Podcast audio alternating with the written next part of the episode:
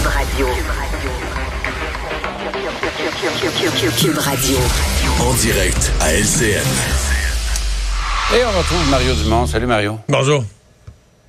On commence par parler du masque.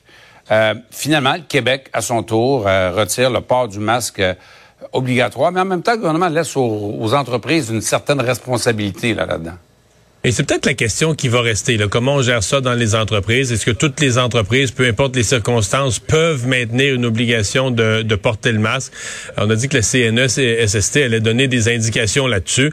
C'est- J'ai l'impression que c'est la question qui, euh, qui reste parce que pour la personne qui travaille avec son masque, mettons, de, de, de 8 à 5, là, même si on lui dit, ah, t'auras plus besoin de le mettre pour aller au dépanneur, je pense que pour cette personne-là, euh, l'annonce d'aujourd'hui aurait moins, aurait moins d'impact. Donc, il reste vraiment la question des, milieux de travail. Pour le reste, aujourd'hui, avec les chiffres qu'on a eus, à tous ceux qui disent Ah, on a été les derniers en Amérique du Nord, puis les autres ont plus d'obligation de porter le masque depuis longtemps. On a eu des chiffres aujourd'hui sur la baisse de l'espérance de vie aux États-Unis, la comparaison entre le Québec et les États-Unis, euh, où l'espérance de vie a baissé, la, la courbe, la plante comme ça, a perdu, ont perdu deux ans d'espérance de vie euh, pendant la pandémie aux États-Unis, pendant qu'au Québec, malgré tout, il y a eu de la mortalité, mais euh, pas, euh, rien de comparable. Ben, disons que ça, nous amène à réfléchir. Dire, regarde, le masque et le reste, on a fait les choses à notre façon, mais les admirateurs du modèle américain, c'est pas, pas glorieux. Là. Ça a coûté, ça a coûté cher en vie humaine. Ouais. Parlons maintenant de Martin Prudhomme, euh, qui revient par la grande porte à Montréal dans un rôle de cadre avec des fonctions importantes, puis des mandats aussi importants qui lui, qui lui sont confiés par la ville de Montréal. Tu en penses quoi? Ben, c'est parce que là, la Sûreté du Québec a perdu son emploi, mais il n'y a jamais rien qui s'est avéré, il n'y a jamais rien qui s'est conclu. Ouais. Là. Donc, euh, je trouve que la mairesse de Montréal fait un excellent coup. Euh, elle fait preuve d'un petit peu de courage aussi, de dire, tu sais, à un moment donné, là, les impressions d'allégations, puis qu'il y a eu de quoi. Y a-tu quelque chose où il n'y a rien? Puis s'il n'y a rien, mais c'est un homme respectable qui a le droit de travailler, qui a le droit de rendre des services à la collectivité.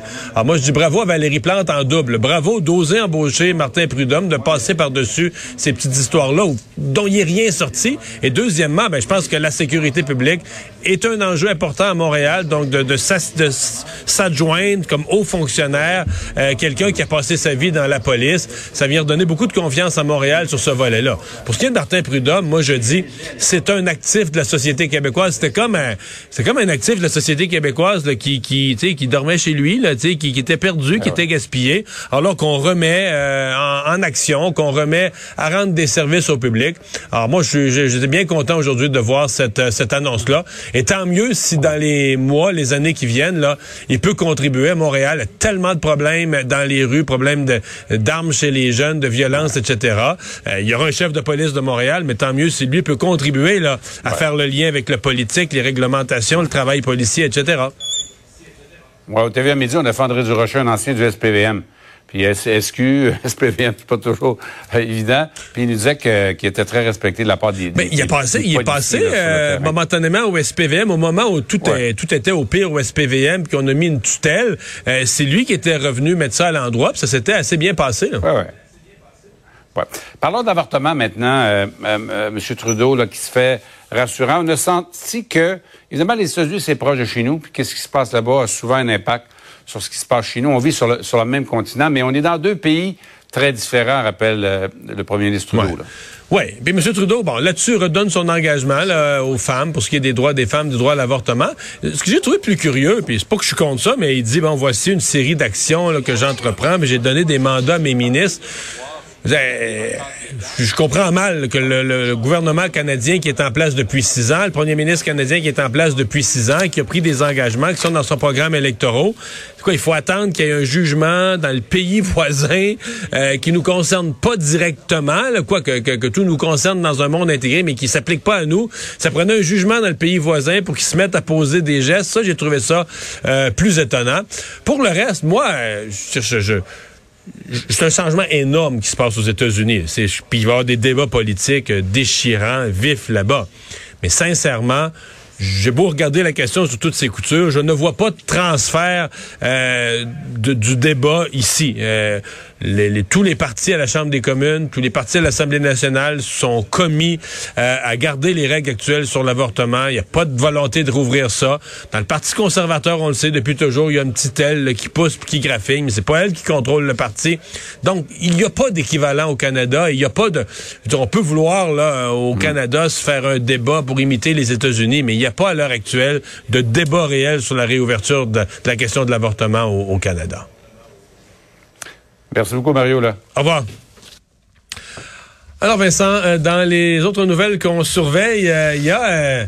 Euh, un record qui a été battu aujourd'hui pour ce qui est d'un objet sportif symbolique. Oui, d'ailleurs, depuis la pandémie, hein, les objets sportifs, les cartes euh, de sport euh, et, compagnie, les prix ont beaucoup monté et on voit l'intérêt pour les collections du genre. Et là, il n'y a jamais vu un nouveau record. Dans quel sport? C'est le soccer ah qui prend pour la première fois derrière la tête des objets les vendus le plus cher. Généralement, à la NFL, moi. C'est ben, baseball beaucoup. Ah ouais, Ça a été longtemps Babe Ruth et des articles de Babe ah Alors, le baseball a été souvent numéro un. Là, le numéro un, c'était euh, le manifeste des Jeux olympiques du, de Pierre de Coubertin. Ah, quand même. Bon, et là, euh, ça vient d'être dépassé par un chandail que portait Diego Maradona, footballeur euh, mythique argentin, euh, lorsqu'il avait battu l'Angleterre lors d'un match de la Coupe du Monde en 86, un peu après la guerre des Malouines. Donc, un, match dramatique qui était un match de légende. Et lors des quarts de finale de la Coupe du Monde, il avait donné, tu sais, des fois, ils échangent leur chandail, les, les, joueurs. Il avait changé de chandail avec un, le, un des joueurs anglais, Steve Hodge, et lui a gardé le chandail. Après ça, il l'a donné euh, au Musée national du football et compagnie. Et là, il a été mis en vente par Sotheby's. Le prix, 9,3 millions de dollars. Pour un chandail. Pour un chandail.